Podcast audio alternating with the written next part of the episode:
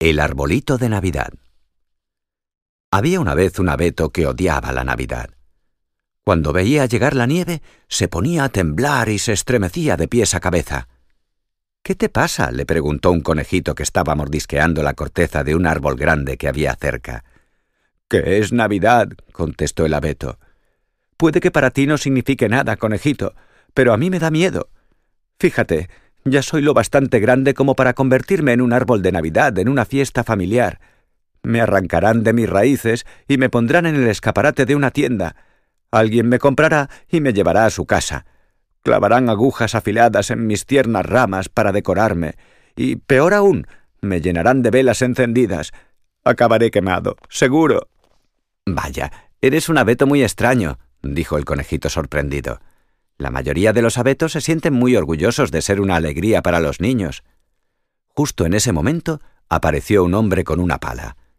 Al ver el pequeño abeto, fue hacia él, lo arrancó con ayuda de su pala y lo cargó en un carromato. Luego lo llevó a la ciudad más cercana.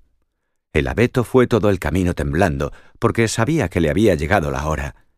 Enseguida lo pusieron en el escaparate de una tienda y no pasó mucho tiempo antes de que entrara una niña a comprarlo. Ahora me clavarán agujas en las ramas, se lamentó el árbol, y me pondrán velas que me quemarán. La niña se llevó el arbolito a casa y lo plantó en un trozo de terreno redondo en el jardín. El abeto estaba muy sorprendido, porque él pensaba que lo iban a poner en un cubo o una maceta grande. Al final no voy a ser un árbol de Navidad, pensó.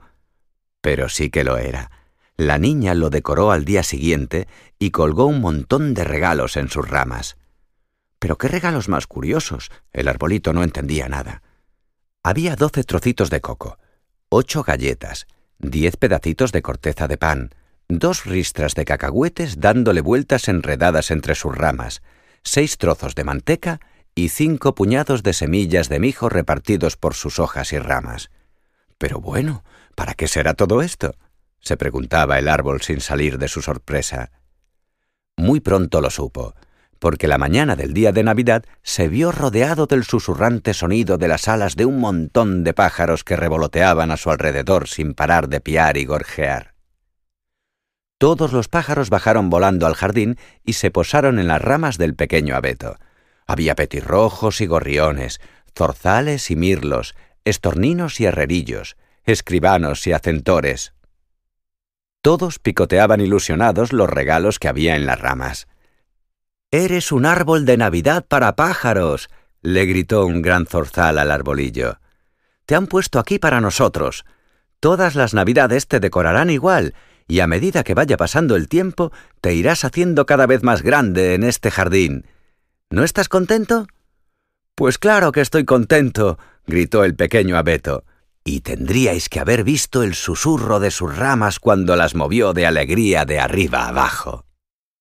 Colorín colorado, este cuento se ha acabado.